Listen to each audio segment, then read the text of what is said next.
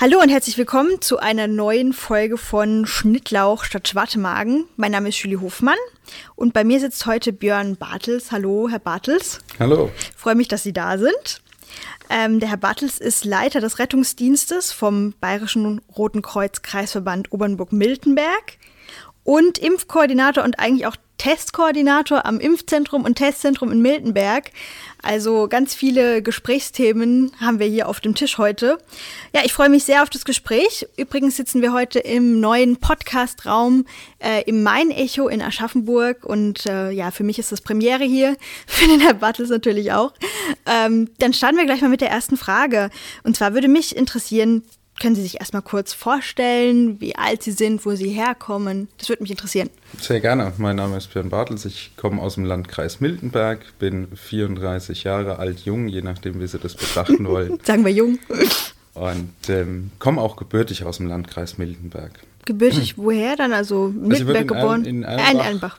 Geboren, ähm, bin dann äh, aufgewachsen, überwiegend auch in Erlenbach war dann eine gewisse Zeit ähm, aus äh, Studiumsgründen in Nordrhein-Westfalen und dann auch in einer größeren Stadt in Nordrhein-Westfalen ein paar Jahre tätig und bin seit 2016 wieder in meinem Heimatlandkreis tätig und wohne natürlich auch dort.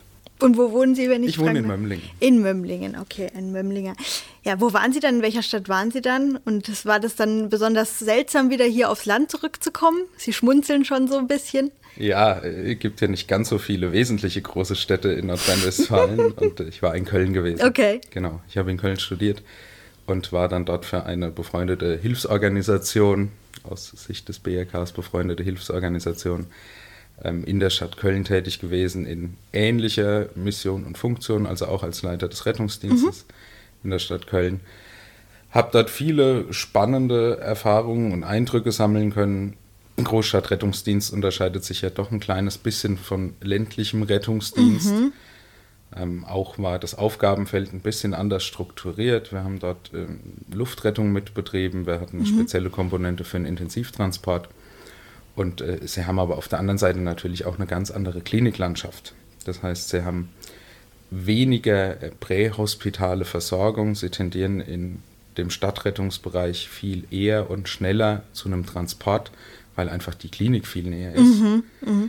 Man könnte auch sagen, diese präklinisch-medizinische Komponente ist überschaubarer als auf dem Land. Wenn Sie hier ähm, in einer ländlich geprägten Region ähm, auf dem freien Feld äh, einen schwereren Unfall haben, mhm. da können Sie nicht sagen, naja, wir sind eh in drei Minuten in der Klinik. Ähm, da gewinnt der Zeitvorteil eben nicht, sondern da haben sie eine deutlich höhere Versorgungsstufe. Hm. Präklinisch bedeutet einfach, bevor ich tatsächlich in der, im Krankenhaus Im bin. Im Krankenhaus bin, genau. Ja, okay. Nur, dass wir das mal erklären. Prä ist ja so noch Latein, so vom Schullatein kommt es noch so ein bisschen rüber. Ähm, genau, Leiter des Rettungsdienstes. Was kann ich mir direkt darunter vorstellen? Und seit wann machen Sie das jetzt hier im Kreis Miltenberg? Im Kreis Miltenberg als Leiter des Rettungsdienstes bin ich tätig seit Anfang 2016. Ähm, letztlich bin ich der Betriebsleiter des Rettungsdienstes, das heißt, äh, ich bin mehr in der Verwaltung tätig als äh, auf dem Fahrzeug oder im operativen Einsatzdienst, in dem ich gerne unterwegs bin. Also mhm. insofern sich die Möglichkeit bietet, bin ich gerne, bin ja selbst auch Notfallsanitäter. Mhm äh, mal wieder auf dem Rettungswagen tätig und am Patient tätig. Es ist einfach doch ein, ein anderes Arbeiten als im Büro. Aber Schwerpunktthemen in, in, meinem normalen Tätigkeitsfeld ist das Thema Finanzen und, und Recht des Rettungsdienstes. Ja. Mhm.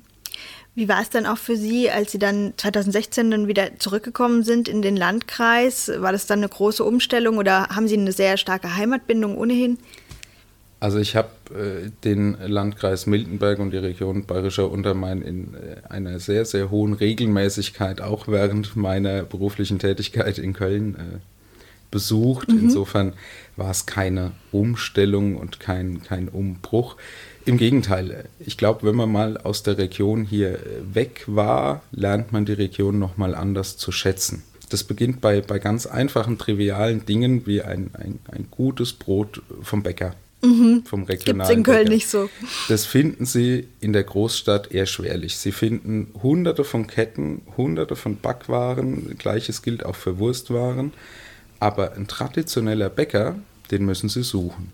Ich habe einen gefunden, ja, aber ich musste suchen. Okay. Ja, ich kenne so ein bisschen von Würzburg auch. Also ich bin ja in Eichenbühl aufgewachsen, da gibt es ja auch Bäckerladen vom Land, sage ich mal. Man ist es so gewöhnt, das, oder auch in Miltenberg. Und in Würzburg muss ich auch ein bisschen suchen, bis ich was gefunden habe. Ähm, heute haben wir übrigens Brot hier vom Sulzbacher Bäcker. Aber das nur so als äh, Hinweis schon auf das Ende des Podcastes.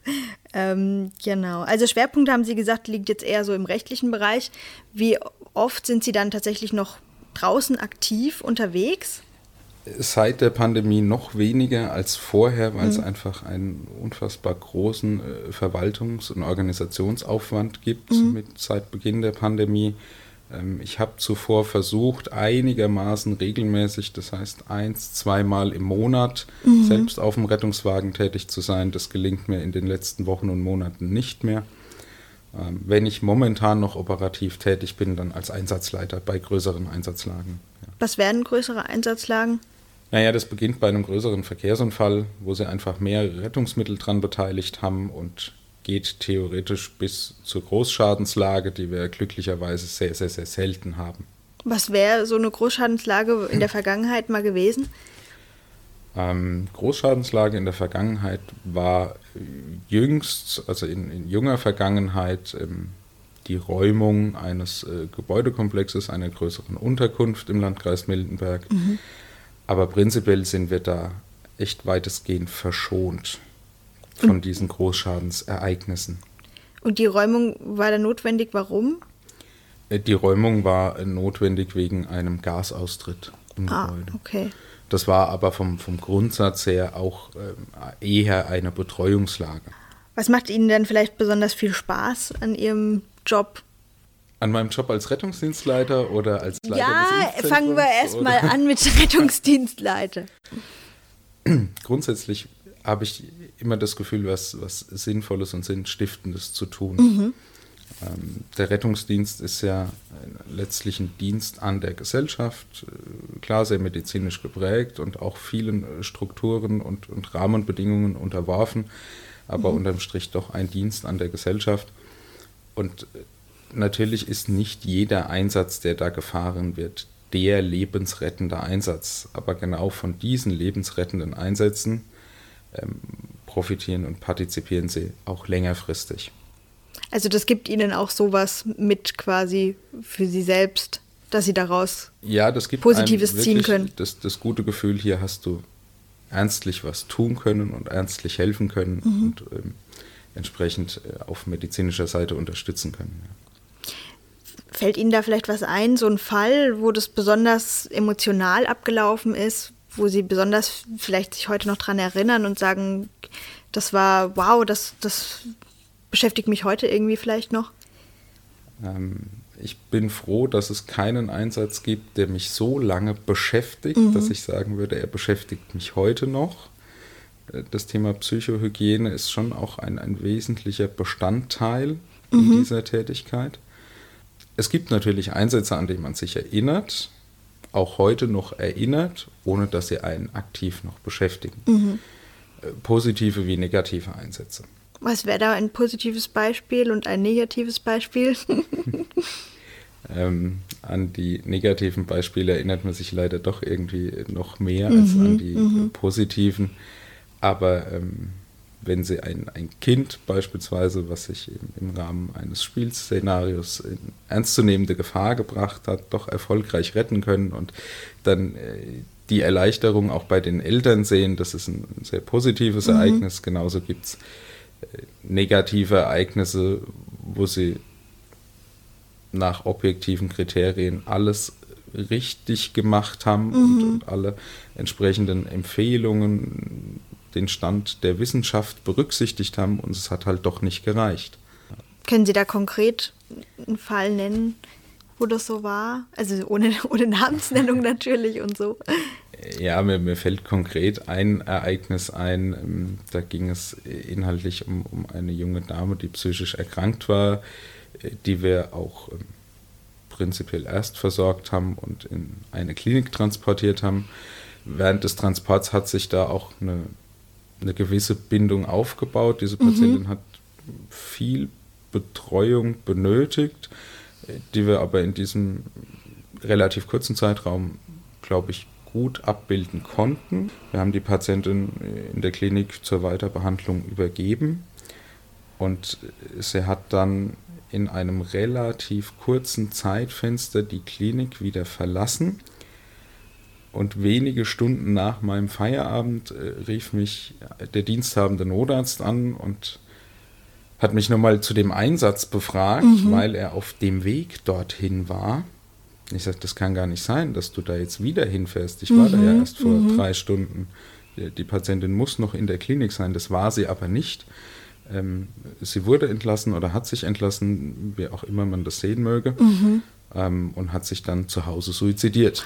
Oh Gott. Also erfolgreich suizidiert und wir haben im Rahmen der Übergabe sehr stark auf diese Suizidgefahr aufmerksam gemacht. Ja. Ähm, und das sind so Momente, da haben sie gefühlt alles richtig gemacht mhm, und auch mhm. korrekt übergeben und auch dieses drohende Risiko erkannt das hat am Ende des Tages nichts genutzt, wenn, wenn diese Versorgungskette irgendwo abreißt mhm, oder klar. sich die Wahrnehmung ändert. Ja. Und äh, das sind ein paar wenige Einsätze, an die ich mich heute noch erinnere, wo ich mir denke, naja, bei allen Mühen, es hilft halt nur, wenn wir da in dieser Versorgungsstruktur gemeinschaftlich am, am, an derselben Schnur ziehen. Mhm. Wie geht man dann mit solchen Situationen um im Nachhinein? Wie können Sie dann abschalten? Oder Sie haben gesagt Psychohygiene. Wie geht man, wie geht man damit, um? Da muss jeder seinen Weg finden, damit umzugehen. Es gibt natürlich verschiedene Unterstützungsangebote. Wir haben ähm, ein PSNV-Team für, für Einsatzkräfte, also ein, ein zur, Entschuldigung, zu, ein Team zur psychosozialen okay. Notfallversorgung für Einsatzkräfte ähm, die wir anfordern können oder die man anfordern kann, auch für andere, ein, also nicht rettungsdienstliche Einsatzkräfte, mhm. sozusagen alle Einsatzkräfte, die im Bereich der Behörden und Organisationen mit Sicherheitsaufgaben unterwegs sind. Ähm, andere Kollegen lösen das im kollegialen Gespräch. Für gewöhnlich macht man eine Einsatznachbesprechung mhm. bei besonders aufwendigen Einsätzen oder auch skurrilen Einsätzen vielleicht aber auch bei einem ganz normalen Einsatz, äh, der an sich gut gelaufen ist, ist eine Einsatznachbesprechung im, im Team, in, in, kleiner Runde immer hilfreich, um mhm. sich auch gegenseitig ein bisschen zu reflektieren. Wie ist denn der Rettungsdienst bei uns im Kreis aufgestellt? Das BRK ist alleiniger Durchführender des Rettungsdienstes im Landkreis Miltenberg. Wir betreiben dort sechs Standorte, drei Rettungswachen, drei Stellplätze. Äh, der Unterschied liegt darin, dass an der Rettungswache ein Rettungswagen 24 Stunden, sieben Tage die Woche vorgehalten ist, während an den Stellplätzen die Fahrzeuge stundenweise vorgehalten werden. Konkret sprechen wir über die Rettungswachen Obernburg, Miltenberg und Südspessart, die sich in Stadt Prozelten befindet. Und dann betreiben wir noch die Stellplätze in Sulzbach, das ist unser neuester Standort, in Hobbach und in Ammerbach. Und äh, dass Sie mal ein Beispiel haben, in Hoppach ist es so, dass der Rettungswagen von 6 Uhr bis 24 Stunden vorgehalten wird und äh, das Zeitfenster 24 Uhr bis 6 Uhr dann mit den Rettungswagen aus Obernburg oder Miltenberg versorgt oder bedient werden würde. Also an den Stellplätzen ist nicht 24 Stunden lang immer Richtig. ein Rettungswagen. Es gibt vereinzelte Tage, beispielsweise der Freitag und der Samstag ist sowohl in Sulzbach als auch in Ammerbach äh, ein 24-Stunden-Betrieb, aber unter der Woche eben nicht. Und wie viele Mitarbeiter sind dann im Einsatz für uns? Der Landkreis Miltenberg beschäftigt, äh, oder das BRK im Landkreis Miltenberg beschäftigt etwa 80 hauptamtliche Mitarbeiter im Rettungsdienst, noch ein paar Auszubildende, natürlich auch jedes Jahr eine gewisse Anzahl an Freiwilligdienstleistenden und äh, ein Anteil an Ehrenamtlichen, sodass wir letztlich über etwa 120 Köpfe sprechen, die okay. dort tätig sind. Doch. Wie wichtig ist denn erste Hilfe? Wir machen es mal am Beispiel des Herz-Kreislauf-Stillstandes mhm. fest. Sie können davon ausgehen, ähm, dass in den ersten zwei Minuten nach einem Herz-Kreislauf-Stillstand ähm, der Körper noch in so einem Moment verharrt und ab dann sinkt jede Minute die Lebenswahrscheinlichkeit um etwa 10 Prozent. Das heißt, rechnerisch haben Sie nach zwölf Minuten statistisch eine Überlebenswahrscheinlichkeit von 0 Prozent. Mhm.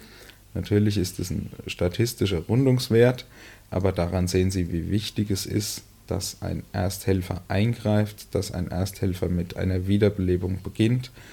Ob die jetzt nun hochprofessionell ist oder nicht, spielt keine wesentliche Rolle. Wesentliche Rolle spielt, dass sie zeitnah Maßnahmen ergreifen. Wie ist das denn? Also ich muss gestehen, ich habe meinen letzten Erste-Hilfe-Kurs, glaube ich, für den Führerschein gemacht. Das ist jetzt auch schon wieder lange, lange her. Wie oft würden Sie das denn empfehlen, dass man Erste-Hilfe-Kurse macht und bietet das BRK das auch an? Das BRK bietet Erste-Hilfe-Kurse an. Natürlich in den letzten Wochen und Monaten ist es äh, auch da sehr schwierig, äh, mhm, Kurse anzubieten Corona. und durchzuführen. Ähm, wir haben das immer mal wieder versucht, unter den zum damaligen Zeitpunkt äh, geltenden Rahmenbedingungen Kurse anzubieten, aber diese Erste-Hilfe-Kurse leben ja auch von der praktischen Übung und das ist tatsächlich schwierig, das ähm, pandemiekonform durchzuführen. Ähm, wie oft empfehle ich das? Äh, letztlich ändert sich nicht so super viel jährlich in der mhm. Ersten Hilfe.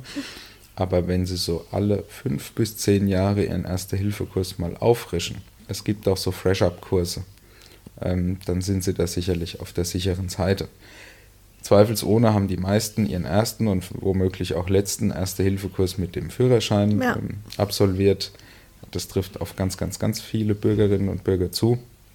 Ab und zu kommt das dann nochmal auf, wenn man ähm, Eltern wird, dass man sagt, oh, jetzt möchte ich nochmal einen Erste-Hilfe-Kurs am Kind machen. Mhm, mh. Da gibt es spezielle äh, Bildungsangebote, dass ich mein Kind im Bedarfsfall versorgen kann, adäquat versorgen kann, bis ein Rettungswagen eintrifft. Und dann verliert sich aber oft ein Stück weit das Interesse an der ersten Hilfe, bis man mit einer solchen Situation konfrontiert ist. Absolut. Das motiviert dann doch oft mal wieder einen Erste-Hilfe-Kurs zu belegen. Ja. Hm. Aber Sie sagen lieber, lieber irgendwas machen, irgendwas versuchen bei jetzt Herz-Kreislauf-Stillstand, bevor man irgendwie gar nichts macht und äh, dann, dann sinkt ja wirklich die Überlebenschance drastisch dann.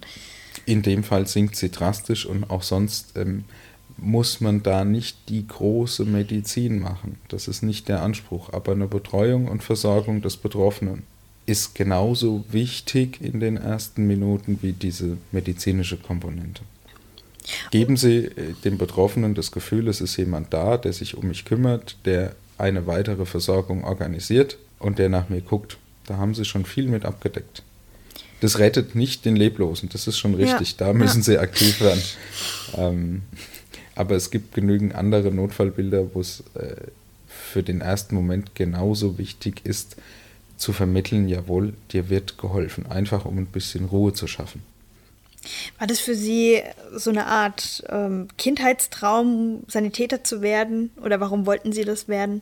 Äh, ich, ich würde nicht sagen, dass es ein Kindheitstraum war. Es ist was, was ähm, sich ergeben hat in gewisser Weise ausgehend äh, von einer Tätigkeit als oder damaligen Ehrenamt als Schülersprecher unter dieser Mission ich einen Schulsanitätsdienst etablieren wollte. Mhm. Und es gab durchaus interessierte Schülerinnen und Schüler, die da mitwirken wollten, die auch zum Teil über das Rote Kreuz schon eine entsprechende Aus- oder Vorbildung mitgebracht haben. Und meine Aufgabe war es dann, die entsprechende Ausstattung zu besorgen. Über diesen Weg habe ich mich ans Rote Kreuz gewandt und habe äh, nachgefragt, wo man denn entsprechende Bekleidung und entsprechendes Material beschaffen kann. Und bei der Gelegenheit hat mir die Bereitschaft Mömmlingen durchaus ein paar Kataloge in die Hand gedrückt. Und äh, als ich die Kataloge zurückgebracht habe, lag ein vorausgefüllter äh, Mitgliedsantrag da, also ah. also eine Beitrittserklärung. Und so hat meine ehrenamtliche Tätigkeit dann im Roten Kreuz begonnen, mhm. primär in der Bereitschaft und im Katastrophenschutz in der Betreuungseinheit. Ähm, dann habe ich mich so ein bisschen weiterentwickelt in Richtung Erste Hilfe als Ausbilder Erste Hilfe. Habe dann die Qualifikation äh, zum Rettungssanitäter absolviert oder erworben und bin dann ehrenamtlich Rettungsdienst gefahren. Mhm. Neben der Schule, neben dem Abitur, am Wochenende oder auch mal so ein Nachtdienst. Der war damals noch nicht so ausgelastet wie heute. Das ging auch mal zwischen zwei Schultagen, wenn wir hoch motiviert waren. Ja, und so bin ich zum Rettungsdienst gekommen. Und das hat mir viel, viel Spaß gemacht. Ich habe vor allem aber auch gefühlt viel gelernt im Sinne eines sozialen Miteinanders. Sie sehen im Rettungsdienst alles Mögliche und alles Unmögliche positiv wie negativ. Sie lernen in äh, kurzer Zeit viele Menschen in einer besonderen Situation kennen. Ähm, sie müssen in kurzer Zeit ein gewisses Vertrauen gewinnen. Äh, auf der anderen Seite äh, wissen sie auch, dass sie nach 90 Minuten durchschnittlich so einen Einsatz abgearbeitet haben und dann der nächste Patient wartet. Mhm. Ähm, das ist so aus sozialer Perspektive ein ganz, ganz spannendes Tätigkeitsfeld. Wow, sehr spannend, wie Sie schon sagen. Jetzt würde ich so ein bisschen in Richtung Impfzentrum und Testzentrum noch was fragen. Wie ist es momentan gerade im Impfzentrum? Wie läuft es da? Wie viel wird da tatsächlich geimpft und mit welchem Impfstoff? Äh, wir impfen mit prinzipiell allen drei, beziehungsweise sogar richtigerweise vier verfügbaren mhm. Impfstoffen. Der Schwerpunkt des Satzes liegt aber leider auf verfügbar. Und man muss sagen, wir könnten in der Theorie deutlich mehr impfen pro Tag, als wir das derzeit tun. Wir können in, den, in der letzten Woche, in dieser und auch in der nächsten Woche fast ausschließlich Zweitimpfungen mhm, durchführen. Schade. Das sorgt auch für einen sehr, sehr äh, abwechselnden Impfstatus pro Tag. Wir haben Tage, da finden 100 Impfungen statt. Wir haben Tage, da finden 1100 Impfungen mhm. statt, weil einfach die Erstimpfung so unterschiedlich war. Wow. Und für gewöhnlich haben wir den Tag dann immer wieder aufgefüllt mit Erstimpfungen, sodass wir eine relativ konstante Menge pro Tag haben und damit natürlich auch einen relativ konstanten Personalansatz pro Tag. Mhm. Äh, das wechselt jetzt sehr, sehr stark, je nachdem, in welchem Zeitfenster jeweils die Zweitimpfung gebucht wurde. Und kann man sagen, es gibt einen Impfstoff, der am meisten verimpft wird, AstraZeneca zum Beispiel? Wir hatten in der Frühphase der, der Impfkampagne überwiegend BioNTech mhm. äh, in, im Angebot oder verfügbar. Zwischendurch gab es dann mal ein Hoch von AstraZeneca. Mhm. Und momentan verfügen wir am ehesten über Moderna. Ah, Moderna, okay. Den kleinsten Anteil bildet der Impfstoff von Johnson Johnson was ja auch eine Einfachimpfung ist. Das ist der einzige Impfstoff, mhm. Äh, den wir haben, der nur einmal geimpft werden mhm. muss. Der ist aber äh, speziell für Bevölkerungsgruppen beispielsweise ohne festen Wohnsitz vorgesehen. Okay. okay. Da ist ja die Wahrscheinlichkeit, dass sie diese Impflinge ein zweites Mal sicher erreichen, etwas geringer. Und deswegen ähm, sollte man da mit einer Einfachimpfung äh, impfen. Kriegt man da so ein bisschen den Unmut ab oder wird von seinen Freunden gefragt, Mensch, wann, wenn ich bin jetzt endlich mal an der Reihe oder so? Belastet sie das vielleicht auch so ein bisschen persönlich? Sie kriegen jeden Tag in, in dieser Funktion und Mission äh, viel Lob, aber eben auch viel Tadel ab.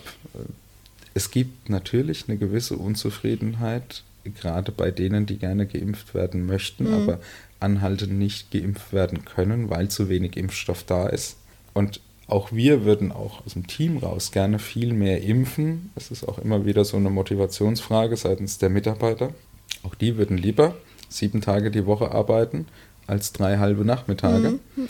Ähm, weil letztlich kommen wir, glaube ich, aus diesem ganzen äh, Zirkus und aus dieser ganzen Situation nur raus, wenn wir eine entsprechend hohe Impfquote in der Bevölkerung haben. Mhm ob jemand geimpft werden möchte oder nicht geimpft werden möchte, das muss am Ende des Tages jeder für sich selbst entscheiden. Wir wissen aber, dass wir eine entsprechende Quote in, in unserem Gesamtsystem und in unserer Bevölkerung brauchen, um da wirklich Licht am Ende des Tunnels zu sehen. Licht am Ende des Tunnels, das führt mich so ein bisschen zu der Abschlussfrage. Was denken Sie denn? Was erwartet uns jetzt im Sommer und vielleicht auch im Winter? Die Inzidenzwerte sinken ja immer weiter. Was prognostizieren Sie da? Oh, es gibt so viele Prognosen und so viele Fachmeinungen zur Frage, wie geht's wann, wie, wo weiter, dritte Welle, vierte Welle, fünfte mhm. Welle, sechste, siebte, achte, neunte Mutante. Da, davon ähm, reden wir also gar nicht von so vielen Wellen und alles, ja, aber ja. Das, ähm, ich will da gar nicht den, den, den ganz großen Hut auch noch in den Ring schmeißen mhm. mit irgendwelchen Prognosen. Äh, ich vermute, dass wir ähnlich wie im letzten Jahr jetzt über die warmen Monate einen gewissen Rückgang wahrnehmen und hoffen natürlich, dass wir as soon as possible so viel Impfstoff bekommen, äh, dass wir das Impfzentrum wirklich mal auslasten können und damit den Grundschutz in der Bevölkerung einfach deutlich erhöhen können. Ich erwarte nicht, dass irgendwann äh, jemand vor ein Mikro tritt und sagt, hier und heute erkläre ich das Ende der Pandemie mhm. und jetzt ist Corona weg Ähm, in dieser Hoffnung lebe ich nicht. Ich mhm. glaube, wir werden uns perspektivisch schon in irgendeiner Weise damit arrangieren müssen. Wir können es aber auch. Wir können es mit einer Influenza, also mit, mit einer saisonalen Grippe, äh, wir werden es auch mit einem SARS-CoV-2-Virus können. Es wird irgendwann an, an Präsenz verlieren, wenn wir einen gewissen Grundschutz bekommen. Was mir eher Sorge bereitet, ist äh, diese zunehmend aufwachsende Unzufriedenheit in der Bevölkerung, die ich verstehen kann. Ich glaube, sie können alles äh, irgendwie machen, was notwendig ist. Wenn es aber länger als ein Jahr dauert, stellt sich eine gewisse Wiederholung ein. Es mhm. ist das zweite Mal Ostern mit Corona, es ist das zweite Mal Pfingsten mit Corona, ja. es ist das zweite Mal bevorstehender Sommer mit Corona und man wird irgendwann müde. Das stimmt. Also insofern äh, hoffe ich jetzt tatsächlich auf sonnige Monate, äh, sowohl seitens des Wetters als auch äh, mit Blick auf die Pandemie. Und wir sind bereit und freuen uns, wenn wir ganz viel impfen können, um möglichst schnell diesen Grundschutz gewährleisten zu können. Na, dann drücken wir die Daumen, dass es dem so sein wird.